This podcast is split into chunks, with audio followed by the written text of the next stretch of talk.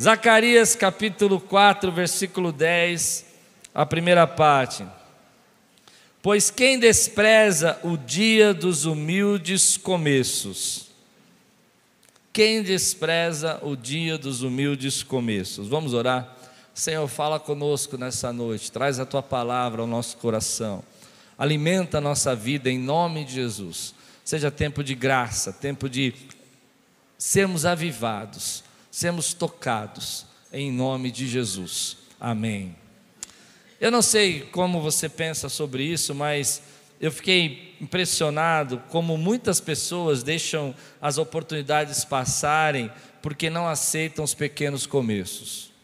Muita gente, querido, não entra na porta que Deus abre porque não acredita que Deus possa usar na sua vida um pequeno começo para abençoá-lo.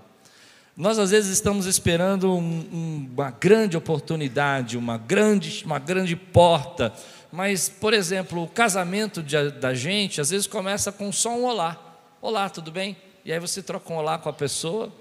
Eu me lembro que quando a Lupe chegou na igreja, aquela gata descendo a escadaria da Ibabe, ganhar um ponto hoje, né? Foi guerreira demais essa mulher esses dias. Comeu de tudo lá, misericórdia. E aí é, eu olhei para ela, ela olhou para mim e falou: Oi, tudo bem? Jesus, Klaus. Pronto, foi o bastante. Não precisou de muita coisa. Às vezes nós não acreditamos, querido, que uma grande empresa pode, possa começar de uma pequena ideia. Que Deus não vai lhe dar, por exemplo, às vezes uma grande é, condição financeira, mas vai lhe dar uma pequena ideia. E dessa pequena ideia Ele vai transformar a sua vida, vai fazer você progredir, vai fazer você crescer. Se você vive esperando grandes oportunidades, se você vive esperando que coisas novas, enormes, chamados aconteçam, é muito provável que você vai deixar passar a oportunidade que Deus tem para você. Essa é a palavra que Deus trouxe no meu coração. Tudo o que você mais precisa na sua vida, tudo o que você mais deseja na sua vida, vai começar com um pequeno passo, vai começar com um pequeno caminhar. Você precisa acreditar naquilo que Deus está fazendo para você e trazendo para a tua vida. E Deus tem falado no meu coração que as pessoas às vezes não enxergam essa grande oportunidade de Deus, não enxergam essa grande oportunidade que vem por meio de pequenas portas pequenas situações. O texto que eu li é um texto muito forte na palavra de Deus, porque ah, o que está acontecendo é que o povo de Israel estava voltando do exílio. Ele ficou lá 70 anos exilado, 70 anos na Babilônia. E agora eles estão voltando para Jerusalém, estão reconstruindo, reconstruíram já o muro e agora vão reconstruir o templo. E algumas pessoas que eram ainda vivas naquela época, que tinham visto o templo de Salomão, e o templo de Salomão, lembra que Davi juntou recursos para o templo de Salomão, e ele guardou muito cedro, muito ouro, e o templo de Salomão era algo espantoso, era algo maravilhoso, lindo. Mas agora eles estão construindo, reconstruindo esse templo que foi destruído. E todo aquele material de ouro, todas aquelas pedras preciosas, tudo aquilo que estava no templo já tinha sido roubado. E eles eram uma nação agora pobre, que está sendo reconstruída, uma nação que está sendo refeita. E uma parte desse povo está com Zorobabel, está com ah, Zacarias, está com Salatiel, que estão construindo esse templo. E estão falando: Uau, vamos fazer. Esse é o recomeço da nossa vida, esse é o tempo de Deus, nós estamos recomeçando. Mas uma outra parte dessa nação, que tinha visto o templo novo, antigo de Salomão, está chorando, está dizendo: Uau, olha que coisa feia, olha como é pouco que nós estamos fazendo. Eu esperava que Deus trouxesse grandes oportunidades, grandes recursos para construir o templo dele, mas nós não temos isso. E a nação está dividida. E então Zacarias, que é o profeta desse momento, que é o, o, sacerdote desse momento, ele se levanta e ele fala assim: Ei, Quem desprezará o dia das pequenas coisas? Quem é que vai ficar desprezando os pequenos começos de Deus? Então eu quero trazer uma palavra direta ao teu coração. Meu amigo, meu irmão, Deus tem chamado você, Deus tem um propósito para a tua vida e talvez você esteja recomeçando coisas da sua vida, recomeçando seu ministério, recomeçando sua chamada, recomeçando a sua obra, recomeçando o seu trabalho. Talvez você esteja passando por muito tempo de desemprego e você agora está recebendo uma nova oportunidade e essa porta é pão pequena, não é o que você gostaria, mas Deus manda dizer a você, e eu creio que Deus está falando comigo e com você: quem desprezará o dia das pequenas coisas? É Deus quem o justifica, é Deus quem o abençoa, é Deus quem traz a multiplicação para a tua vida. Acredite naquilo que Deus está trazendo para você.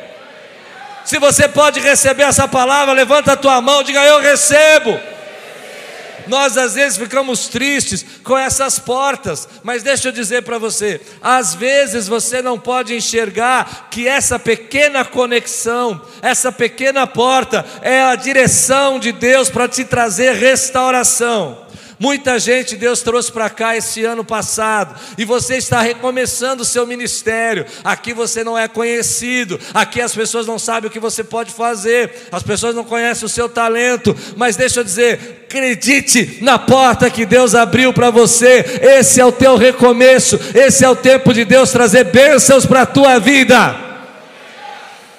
Se você não acredita, deixa eu contar uma história. Há uma igreja que você conhece, começou numa garagem de garro, uma garagem de uma casa com sete pessoas, e olha onde Deus nos trouxe, olha o quanto Deus tem feito na nossa vida. Sabe por que, que eu estou falando isso? Porque eu estou falando que você está debaixo dessa unção, você está debaixo de uma unção que, mesmo que você esteja no pequeno, quem consegue receber essa palavra agora e tem fé para receber, você está debaixo de uma unção que pequenos começos podem se transformar em coisas extraordinárias. Há uma unção aqui aqui, meu irmão, para dizer para você que pequenos começos são a oportunidade de Deus para a tua vida.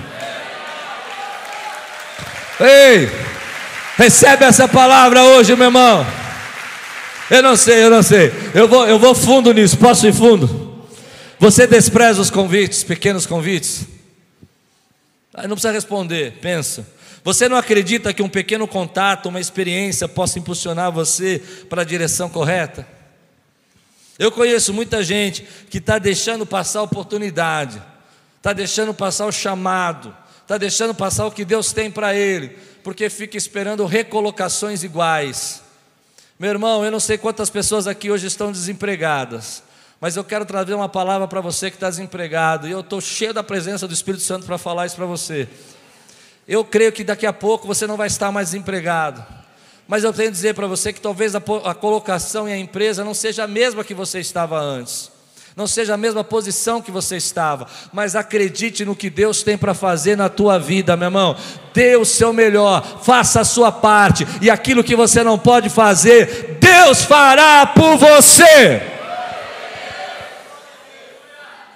Tem muita gente que fica escolhendo a oportunidade.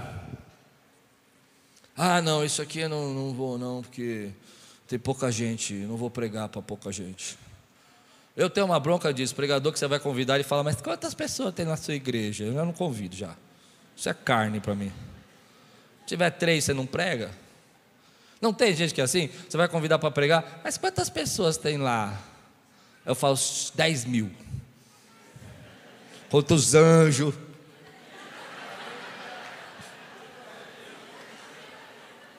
Carne isso aí, irmão. Desculpa, eu vou falar, é carne, não é carne? Não é, se não é carne, o que é carne então? Não sei. A gente está aqui para fazer o quê? Para servir e adorar a Deus. Amém? Mas às vezes a gente fica fazendo isso com Deus. Deus fala assim: vai lá, faz isso que eu estou mandando, abençoa aquela pessoa. Aí você fala: ah, mas isso aí, é, isso aí não, não vale, isso não vai mudar a minha vida, isso não vai me ajudar em nada. Você não sabe, você não sabe. Grandes oportunidades de Deus vieram na minha vida com pequenos começos, coisas que eu não podia acreditar. Mas deixa eu dizer uma frase para você. Uma frase que eu li essa semana que me deu start dessa, dessa mensagem. Farei hoje, farei hoje, repete comigo, farei hoje o que estiver ao meu alcance. Amém? para me capacitar para fazer o que desejo amanhã e que hoje não está ao meu alcance.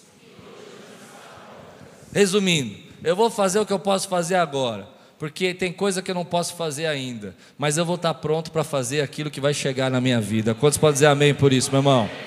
Você precisa fazer o que está ao teu alcance. Se você fala assim, olha, eu quero mudar a minha saúde, amém. O que está no teu alcance? Ah, eu quero mudar a minha alimentação. Amém. O que está no teu alcance? Não fica pensando, não, eu vou correr uma maratona. No final do ano eu estou querendo levantar um time aqui. Eu não sei se eu vou conseguir, mas eu estou topando para a gente correr a São Silvestre junto. Todo mundo camiseta da Aquiles, vamos? Tem, ó, tem 5, 10, 15 irmãos. Vai ser a... Todo mundo quer Você vai? Você vai? Vai? Vai? Ah, o Diego vai. Ah, não acredito. Vai, o Diego vai, tá bom.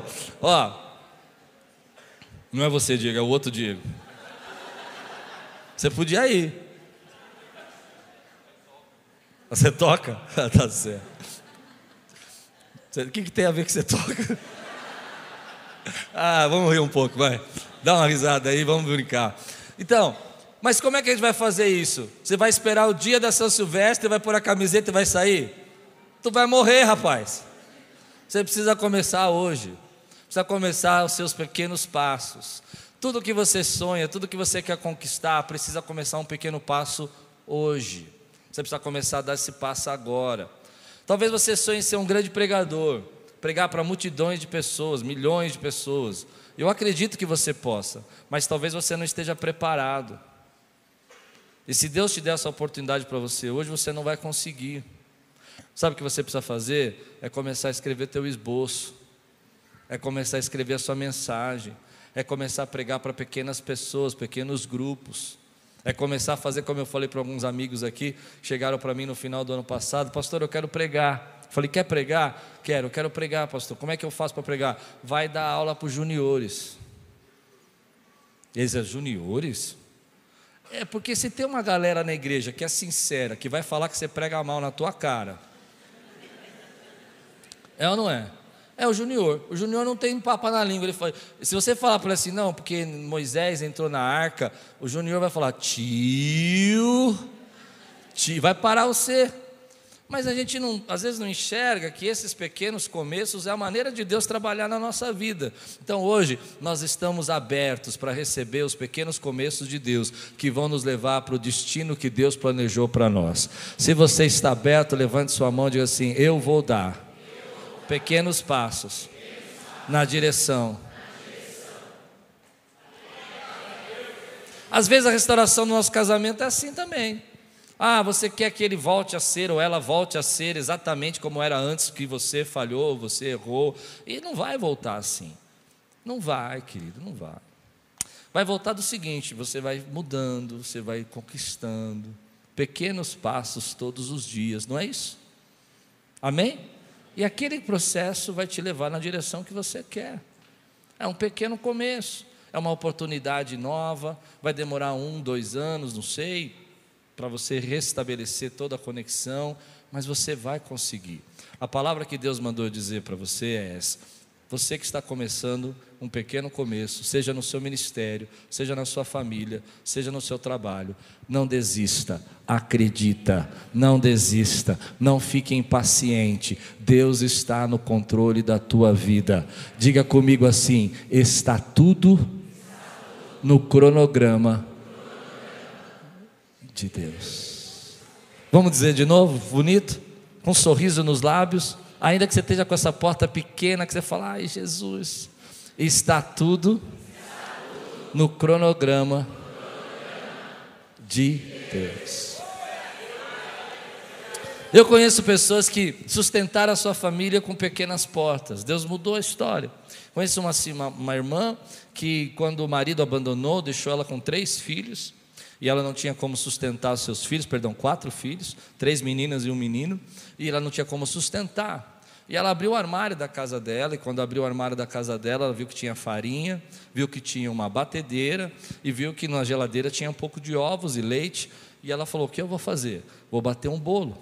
E ela bateu um bolo, fez uma cobertura de chocolate no bolo, olhou para uma das filhas e falou: Filha, corre na porta do, do clube. Ela morava ali do lado do Sesc. Corre na porta do clube e lá você vai vender esse tabuleiro. Vai com a sua fé. E ela foi com um tabuleiro, um tabuleiro de bolo, de bandeja de bolo, e ficou na porta do clube. E rapidamente a menina vendeu o tabuleiro inteiro de bolo. E ela voltou para casa e falou: Mamãe, eu vendi tudo. Ela falou: Que benção, filho. Agora corre no mercado, compra mais ovos, compra mais leite e vamos fazer mais um bolo. E ela fez mais um bolo e vendeu mais um bolo. E durante um tempo, essa foi a maneira que Deus usou para sustentar a vida da família dela. Deus usa, às vezes, pequenos começos para nos levar na direção das promessas que Ele tem para a nossa vida. Não desista dos seus pequenos começos, não desista das pequenas oportunidades. Quero mostrar para você na Bíblia uma história de um pequeno começo. Olha comigo lá em 1 Samuel, capítulo 2, versículo 18. Vou ler vários, três textos de 1 Samuel, para a gente relembrar a história desse grande sacerdote, desse grande profeta, que foi o profeta Samuel. E a gente às vezes não enxerga como ele começou.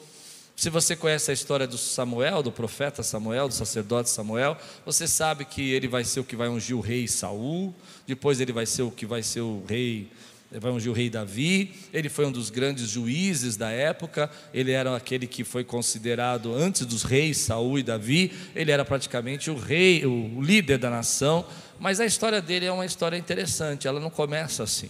Ela começa no capítulo 2, do versículo 18. Para começar, antes disso, para você lembrar, quantos conhecem aqui bem a história de Samuel? Ok, vou, deixa eu lembrar você. Antes, eh, a mãe dele, chamada Ana, era casada com Eucana, ela não podia ter filhos, ela tinha uma rival chamada Penina, que era a segunda esposa de Eucana. Naquela época, os homens podiam ter duas esposas, eles tinham duas esposas, Eucana tinha duas esposas, e uma delas podia ter filhos, que era Penina, e a Penina humilhava a Ana. E era interessante que, embaixo dessa, desse jugo, ela começa a pedir um filho, e Deus dá a ela Samuel.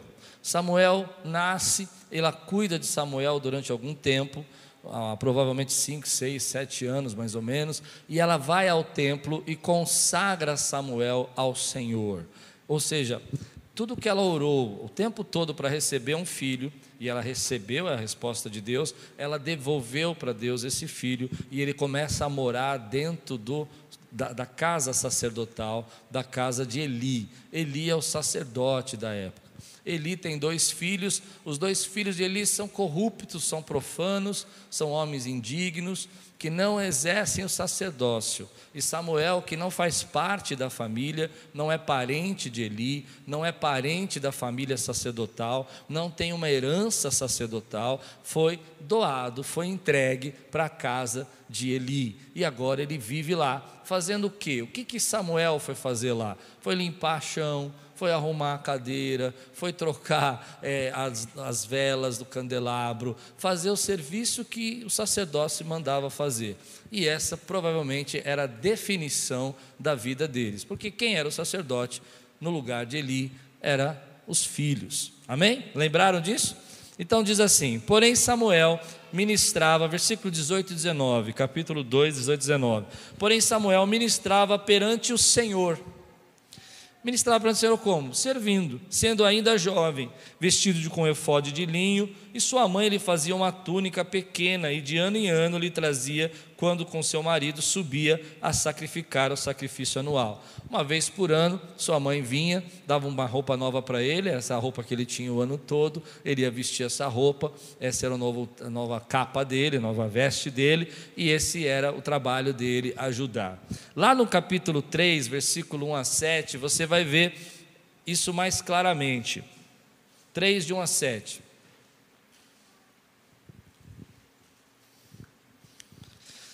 E o jovem Samuel, ainda jovem, garoto, servia ao Senhor perante Eli.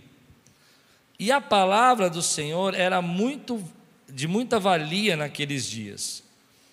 Não havia visão manifesta.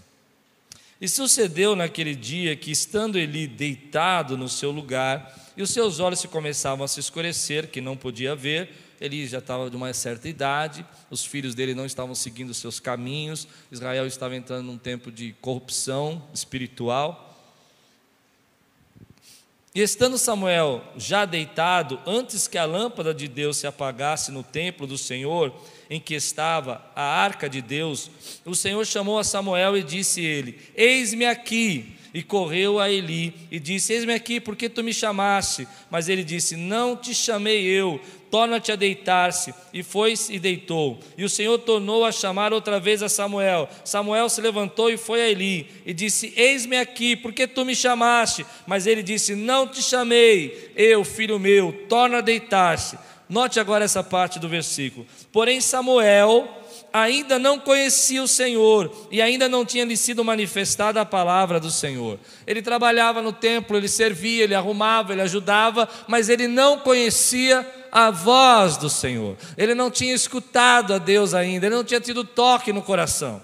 Agora, se você conhece o final da história, a Bíblia diz que os filhos de, de eh, Eli vão morrer por causa de uma perder uma batalha e a corrupção. Eh, Eli recebe a resposta, ele cai de costa, bate a cabeça e morre. E naquele momento, Israel fica sem sacerdote. Morre o pai, não é? morrem os irmãos, os filhos. E quem vai ficar no lugar? Quem? Samuel. E quem, quem era Samuel? Alguém que havia sido consagrado a Deus para servir. O que eu quero dizer para você é que nesse pequeno começo de Samuel vai fazê-lo se tornar o grande sacerdote Samuel.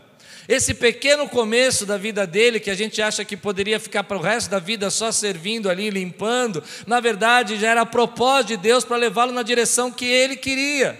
Deus está colocando você no lugar que Ele está colocando para preparar você para assumir autoridade, mas você precisa fazer o que você tem que fazer agora onde está. Eu não sei se eu estou pregando para alguém, meu irmão. Se eu estou pregando para alguém, diga amém. Às vezes nós não entendemos que nós temos ali que carregar a Bíblia, temos que ajudar, temos que estar servindo, porque quando você está no lugar certo, na hora certa, no propósito, obede obedecendo a Deus, Deus chama você para o lugar de honra, mas faça o que Deus está mandando você fazer. Uma das experiências que eu tive na Índia que me marcou muito foi que o apóstolo Gustavo ia ordenar dez pastores. E eu comecei a olhar aqueles homens chegarem para receber a unção de ordenação. E eu falei, ai Senhor, eu queria pôr a mão na cabeça desses homens aí e orar por eles e clamar pela vida deles. E de repente o apóstolo chegou no meu braço assim e falou assim: Ó, me ajuda a ordenar esses pastores, vamos orar junto por eles. E eu fiquei feliz. Você consegue entender o que eu estou dizendo? Eu estava lá para carregar a Bíblia, não estava lá para ordenar pastor. Eles não sou o pastor deles para ordená-los. Mas quando ele me chamou, eu falei: Eita Deus maravilhoso! Sabe por quê? Porque mesmo que você esteja varrendo, limpando, Deus tem lugar de honra para você. Faça o que Deus está mandando você fazer. Faça o que Deus está mandando você fazer. Vou repetir: faça o que Deus está mandando você fazer. Samuel vai exercer o sacerdócio dele ele não tem essa expectativa, ele não tem herança, ele não tem linhagem. Não sei se está dando para entender o que eu quero dizer. Ele não tem o nome de Eli, ele não faz parte dessa família. Ele é apenas um garoto doado. Ele é apenas um garoto que foi dado para ficar lá servindo, como muitos eram dados para servir ao templo mas Deus tinha um propósito maior. Então, deixa eu liberar uma palavra sobre sua vida, e se você crê, você vai receber. Deus te trouxe aqui para você ouvir essa mensagem hoje, que Ele te colocou em portas e em oportunidades que você ainda não considera grandes, mas Ele tem um lugar de honra para você. Acredite nessa porta. Se você pode receber essa palavra, fica de pé no teu lugar e libera aí. Eu estou pronto, Deus. Eu estou pronto para servir, Deus. Diga comigo, eu estou pronto para servir. Eu recebo teu chamado. Aleluia. Dá um grande glória a Deus aqui, dá um brado nessa igreja. Espanta toda a tristeza, meu irmão. Aleluia. Glória a Deus. Último versículo de Samuel. 19 a 21, capítulo 3, 19 a 21. E crescia Samuel e o Senhor era com ele. Uau! Ele era um garoto, não era? Mas Deus já tinha um chamado grande para ele. Eu não sei se você vai entender isso que eu vou dizer, mas tem muita gente que quer chegar ao sucesso sem passar pelas pequenas portas. Acha que o sucesso vai acontecer de repente, de uma hora para outra. Mas todo sucesso tem uma história de fundo. E você precisa começar a construir a sua história. E crescia Samuel, o Senhor era com ele, e nenhuma de todas as suas palavras deixou cair em terra. Ou seja, tudo que Samuel falava, Deus cumpria. Samuel era daqueles que tudo quanto fizer prosperará. Esse era Samuel. Aleluia. Oh, glória a Deus. E toda Israel, desde Dan até Beceba, conheceu que Samuel estava confirmado para o profeta do Senhor. Meu querido, ele nasceu numa casa que não era sacerdote. Ele cresceu e foi entregue pela mãe para viver como um ajudante do templo. Mas Deus tinha um chamado poderoso para a vida dele. E continuou o Senhor a aparecer em Siló, porquanto o Senhor se manifestava a Samuel em Siló, pela palavra do Senhor. Aquele que nem sabia quem era a voz do Senhor, se tornou a boca de Deus para aquela nação. Sabe por quê? Porque ele aceitou os pequenos começos. Ele aceitou o chamado dele. Às vezes nós não aceitamos, nós temos problema com isso. Eu já tive problema com isso. Eu me lembro que quando Deus me chamou para pastorear Aquírios e a gente ia começar uma igreja numa garagem, eu vou dizer, se não fosse a misericórdia do Senhor, eu tinha fugido. Eu falo, meu Deus, que é isso? Não é fácil. Há três coisas que pegam a gente quando Deus tem um primeiro começo para nós. Eu vou falar rapidamente delas. Três coisas. A primeira é o tempo. Muita gente deixa a oportunidade passar porque pensa que vai demorar muito se você aceitar uma oportunidade pequena ou aquela que Deus está abrindo para você que não parece tão grande. E você começa a lutar com o tempo. Se você está mais ou menos na minha idade, de 49, vai fazer 49, 50 anos, estou 48 ainda, mas já vou fazer o mês que vem, em abril, 49, em abril, daqui um mês. Você vai começar a passar por uma crise aí dizendo assim: olha, não tenho muito tempo, eu tenho que fazer as coisas, as coisas têm que acontecer rápida. E por causa dessa preocupação com o tempo, você está deixando a oportunidade de Deus passar. E quanto mais tempo você demora para começar o que Deus está pondo na tua frente, fazer o que Ele está te dando agora para fazer, mais tempo vai demorar para Deus poder abençoar você. Você não é o Senhor do tempo, o Senhor do tempo é Deus. E há coisas que você vai pôr o pé para começar a fazer e vai começar a andar na direção, e Deus vai acelerar na tua vida. E aquilo que você acha que pode demorar muito tempo, não vai demorar se você estiver debaixo da obediência. Mas há coisas, querido, que nós temos que fazer e entender que leva tempo. Essa semana, nós é, conhecemos uma jovem que estava ensinando ali a gente, que estava recebendo lá no orfanato.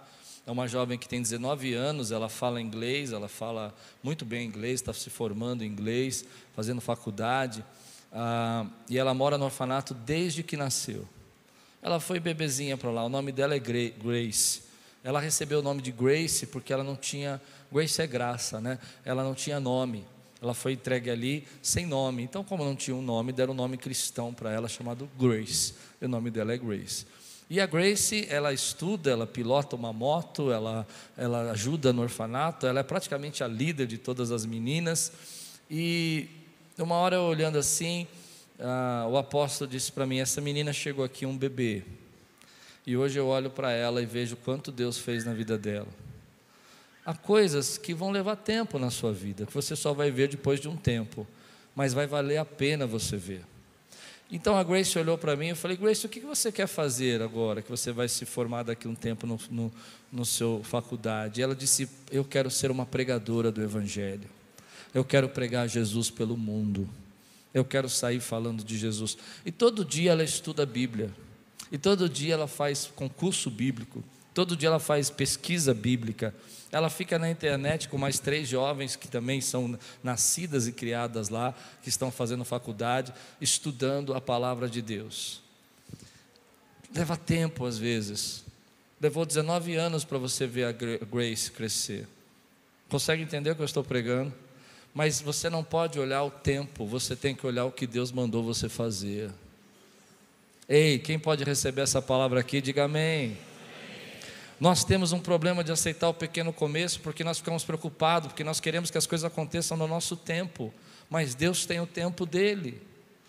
E talvez essa nova geração, uma das pregações que eu preguei lá e foi muito marcante para mim, que Deus mandou eu falar, é que existe uma nova geração dentro da igreja cristã, que é uma geração de filhos desses pais que sofreram, que foram perseguidos, mas que hoje estão aprendendo a pregar, aprendendo a congregar, que estão exercendo cargos de autoridade, fazendo faculdades. E Deus me deu uma palavra, eles vão ser o modelo dessa nova geração. As pessoas vão ver através da vida deles Cristo. Então, querido, não se preocupe com o tempo que Deus tem para fazer na sua vida, está no tempo de Deus, apenas obedeça. Levante sua mão e diga aí: Eu estou no tempo de Deus. Eu quero que você me ajude a pregar. Me ajude a pregar? Nós não conseguimos entrar no tempo de Deus o sucesso não é da noite para o dia, porque toda, por trás de toda grande história, você sempre tem uma outra história, e raras vezes o sucesso chega sem tempo e sem disciplina. Você precisa disso. Você precisa desse tempo, você precisa deixar Deus trabalhar.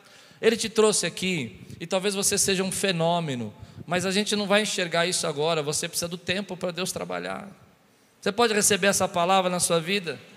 Então descanse sobre isso. Deus está no controle do tempo. Ah, mas eu estou perdendo tempo, eu estou ficando velho. Ah, eu já estou com 40, 50, 60 anos. Querido, você está na mão de Deus. Deixa Deus usar a tua vida. Faça apenas o que Ele está mandando você fazer. O tempo pertence a Ele. Muita gente está nessa crise de dizer: ah, meu Deus, agora as coisas estão difíceis. Só que você não enxerga que, que são as coisas que ninguém vê você fazendo que leva você para o resultado que todo mundo quer. São as coisas que ninguém vê você fazendo que vai te levar para o resultado que todo mundo quer. E esse me leva ao segundo problema. O segundo problema é que às vezes nós não aceitamos o, o pequena oportunidade de Deus é porque parece tão pouco. Você já ouviu as pessoas dizendo assim: ah, não, isso parece tão pouco. Parece tão pouco. Eu vou fazer isso, vai adiantar o quê? Eu vou resolver um problema, esse problema vai resolver o quê? Eu vou entrar nessa porta de emprego, isso vai resolver o quê? Vai, vai, vai, vai tão pouco. E você então não faz nada porque você está sempre pensando que parece tão pouco. Ei, não sei se eu estou pregando para alguém aqui, mas eu estou. Parece tão pouco. Então vou contar uma segunda história para você. A Índia é um país de milhões de pessoas. Sei lá, é um dos países mais populosos do mundo. Eu estava no orfanato com 22 pessoas. E eu cheguei um momento que eu parei e pensei, parece tão pouco. 22 pessoas num país de milhões, que diferença isso vai fazer? Vai fazer diferença nenhuma, é tão pouco. Então me apresentaram uma moça, uma jovem que estava três meses no orfanato, muito tímida, um sorriso enorme, mas tímida, ela ficava escondida atrás da porta vendo a gente cantar. Aí ela cantava assim. Aí quando ela via que a gente estava olhando para ela no primeiro dia, ela se escondia atrás da porta. Ela era uma adolescente de uns 17 anos, mais ou menos, eu acredito. E ela, e ela tem uma história que ela foi raptada. Ela foi raptada, levada para Delhi, para Nova Delhi, que é, é uma cidade maior do que Varanasi. E lá ela foi vendida como escrava. Foi arrancada da casa, levada para uma, para uma outra cidade, vendida como escrava. E um momento que ela teve de escapulir, de poder fugir, ela encontrou um orelhão e ela ligou para a polícia e pediu ajuda e vieram buscá-la e levaram ela para Hope Home. E agora ela, ela é, é, é, hindu, ela não é cristã, ela não nasceu na família cristã, então ela está numa casa cristã. E ela estava cantando os hinos. Ela já está três meses lá, ela já fala inglês, ela já faz parte da família. Parece tão pouco ajudar uma pessoa só, num país de milhões, mas aquilo que parece tão pouco tem um valor incalculável. Incalculável. Nós temos um problema na nossa geração. Nós não entendemos que às vezes que aquilo que parece tão pouco está mudando história de pessoas. Nós ficamos procurando que nós temos que ajudar milhões, ao invés da gente ajudar quem está do nosso lado. Parece tão pouco para você, por exemplo, ter que pedir perdão. O que, que isso vai mudar na história? Sabe o que vai mudar, querido? Vai criar um processo, e esse pequena porta que você está abrindo vai fazer com que dê o resultado. Parece tão pouco, mas para a vida dessa menina ser resgatada foi a libertação. Meu irmão, eu não sei se você está entendendo o que eu estou pregando. Às vezes a gente acha que Deus tem que, que Deus temos que fazer só grandes coisas e nós deixamos de fazer as pequenas coisas que Deus está mandando a gente fazer. E nós dizemos para Deus que nós não podemos fazer porque são grandes coisas. Nós não podemos ajudar com bilhões, nós não podemos socorrer todo mundo, nós não temos tempo para abençoar todas as pessoas, nós não podemos servir a igreja, nós não podemos tempo. Você tem, você tem uma hora, você tem duas horas, você pode dar uma oferta, você pode socorrer alguém, você pode dar sua sua camisa. Parece tão pouco, mas isso vai fazer uma diferença enorme na vida de alguém. Ei, se eu estou pregando para você, diga amém, meu irmão. Amém. É pouco, mas tem um valor incalculável. E às vezes nós nos prendemos, quantos estão entendendo o que eu estou pregando? Nós nos prendemos e deixamos de fazer, ah, porque eu vou abrir minha casa para três pessoas para fazer uma liga, isso parece tão pouco, mas deixa eu dizer uma coisa para você: você não sabe que você pode mudar uma família, se você mudar uma família, você pode mudar uma geração. Ei, Talvez aquela pessoa que você ministrou para ela eram poucas pessoas, mas uma daquelas pessoas vai parar um processo de maldição de geração em geração que vinha de pai, avô, de tio. Consegue entender? Porque Deus usou você. Deixe Deus te usar. Pare de ficar preocupado com tamanho, com números e faça o que Deus está mandando você fazer, porque aquilo que parece pouco tem um valor incalculável. Ei, quantos podem receber essa palavra, meu irmão? Às vezes a gente não faz, porque a gente fica olhando isso e dizendo: Ah, mas eu, eu não vou dar aula para essas crianças, são poucas crianças. Mas você não sabe quem aquela criança vai se tornar através da tua vida através do teu exemplo. Ei, Deus é maravilhoso. Eu não sei, meu irmão. Eu sinto cheio do Espírito Santo. Se você está cheio do Espírito Santo, diga aí: Deus pode me usar. Às vezes parece pouco, mas tem um valor incalculável. Às vezes você fala assim, mas Senhor, o que, eu tenho que fazer agora? E Deus não te pede uma coisa enorme. Ele te pede uma coisa simples. Vai lá e perdoa aquele irmão. Aí você fala: Não, Deus, eu pensei que você ia me chamar para rádio e televisão. Não, você não entendeu, é perdoa aquele irmão. Ah, mas eu não era rádio e televisão? Não, é perdoa aquele irmão. Eles não entenderam a minha piada. Deus fala, perdoa aquele irmão e você tem de rádio e televisão. Vai lá, meu. Começa. Quem desprezará o dia das pequenas coisas?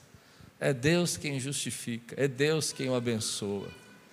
Aí você está naquele processo aqui na igreja hoje, está chegando, e Deus fala para você: ó, vai lá, ajuda ali, leva aquela comida ali, ajuda naquele, naquele ministério. E você fala: não, mas eu Comece com o que Deus colocou nas suas mãos, porque aquilo que você faz tem um valor incalculável. Nós não fazemos, primeiro, porque a gente acha que é pouco, segundo, porque a gente não acha que vai demorar muito para dar resultado, e terceiro lugar, e eu vou terminar com, com essa parte, é que parece invisível.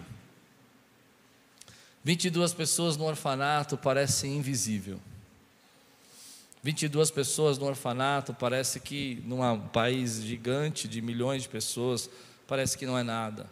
Cento e poucas pessoas numa igreja, num país de milhões de pessoas, parece que não é nada. Mas às vezes, fazer o que é invisível tem um valor incalculável. Muita gente se sente invisível. Você se sente invisível na sua casa, você se sente invisível na sua família, você acha que você faz lá, o seu marido não vê. Seus filhos não reconhecem o trabalho duro que você dá para manter a sua casa em ordem. Mas o que você faz invisível tem um valor incalculável. Às vezes a gente não enxerga isso. Mas Deus nos coloca em situações que nós somos invisíveis às vezes para as pessoas e para as gerações, para as pessoas que nos cercam, mas Deus está nos usando para abençoar de forma incalculável as pessoas. Um exemplo que eu dou para você, a intercessão.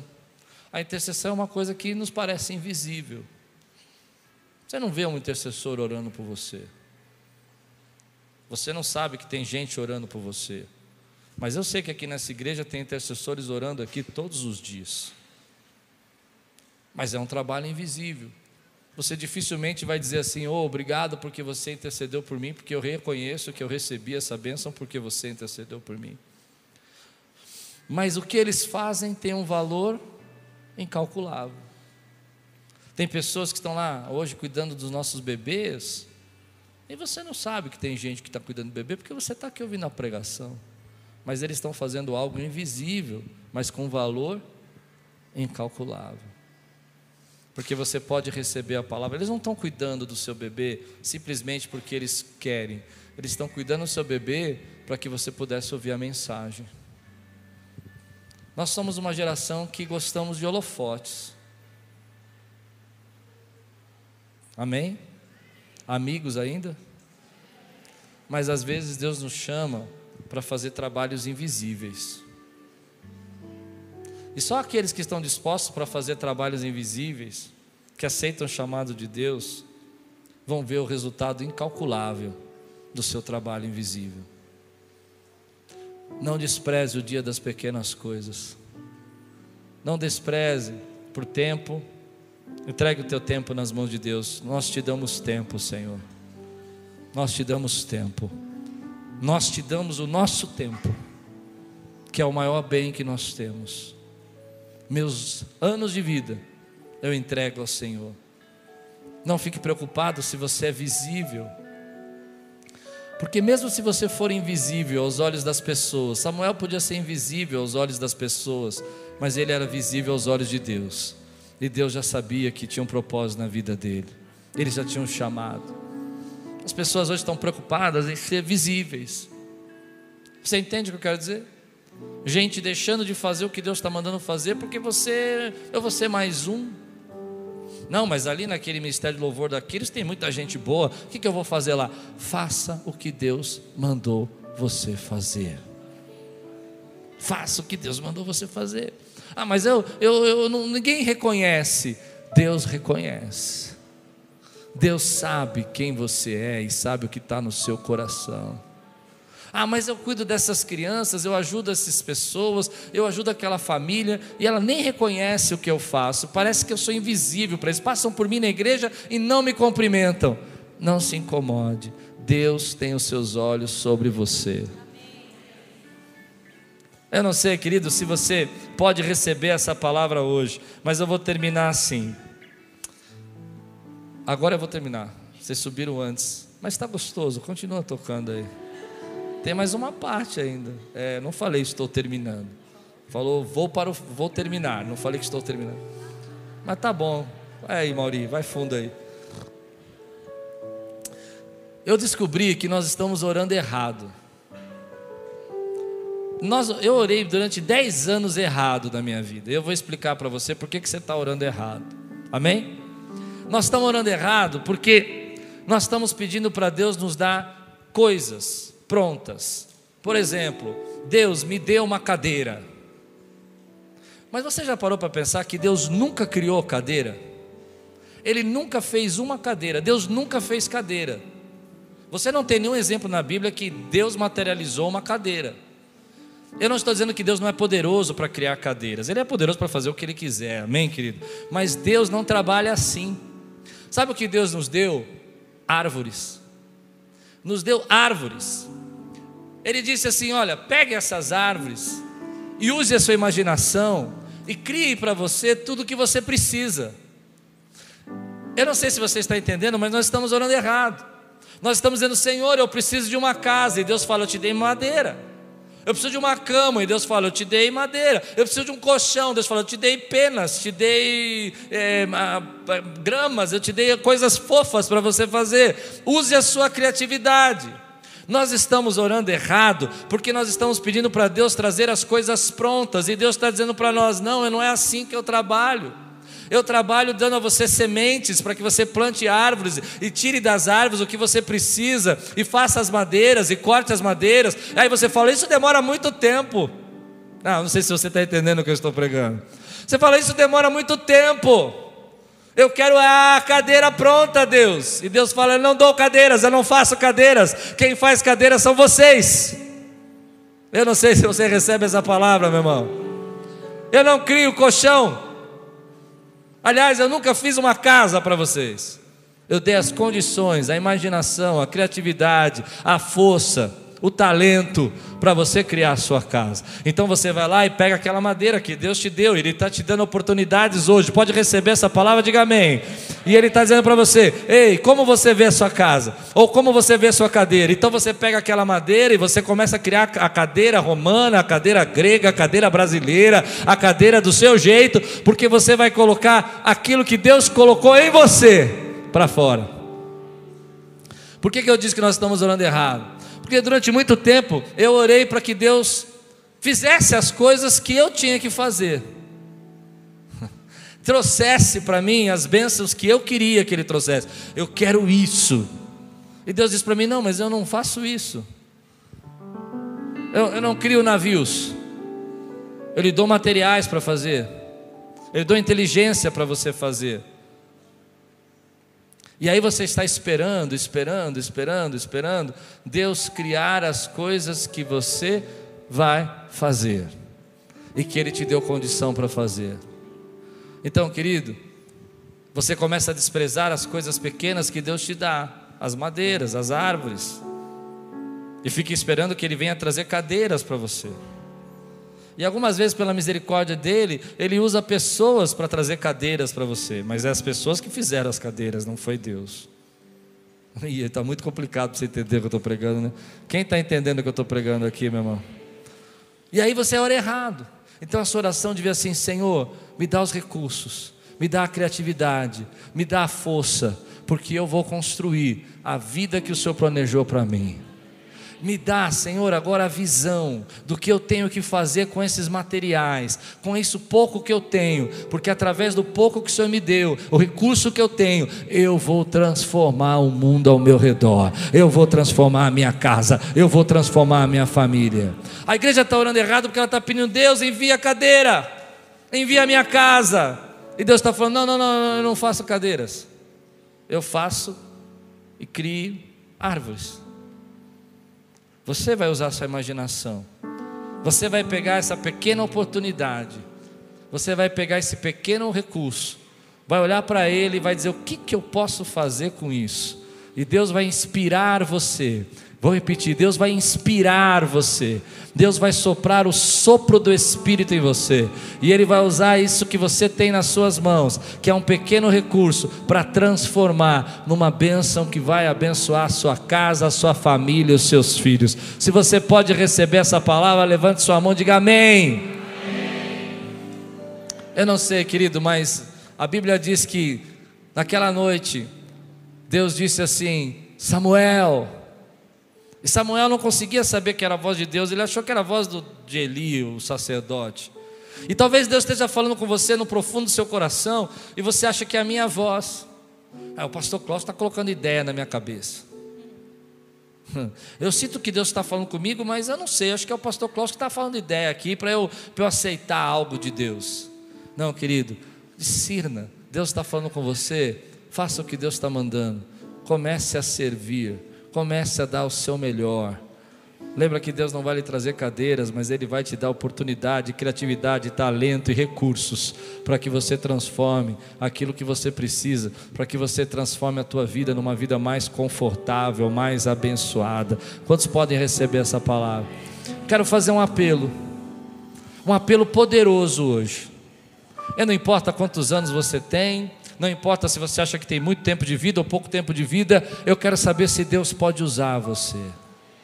Eu quero saber se você está pronto para ser chamado por Deus, mesmo que seja um chamado invisível, mesmo que seja um chamado onde as pessoas não conseguem enxergar porque parece tão pouco, mesmo que seja um chamado que você acha que vai demorar muito tempo para ter algum resultado, você está disposto a fazer o que Deus está mandando você fazer? Se Deus pode usar você e esse é o teu chamado, Ele está chamando o teu nome, você ouve o teu nome, você sabe que é você, fica de pé no teu lugar, eu quero orar com você agora, eu quero abençoar. Se Deus está chamando você, querido, levanta a tua mão agora e fala: Deus, estou aqui, ó, eu ouço a tua voz, eis-me aqui, como disse Samuel, eis-me aqui, Senhor, eis-me aqui. Você pode dizer comigo, vai levantando e vai dizendo: Eis-me aqui, vai ficando de pé, vai dizendo: Eis-me aqui, eis-me aqui.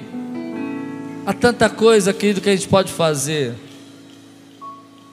Eu não quero jogar peso em você, mas eu quero dizer para você que Deus quer usar você.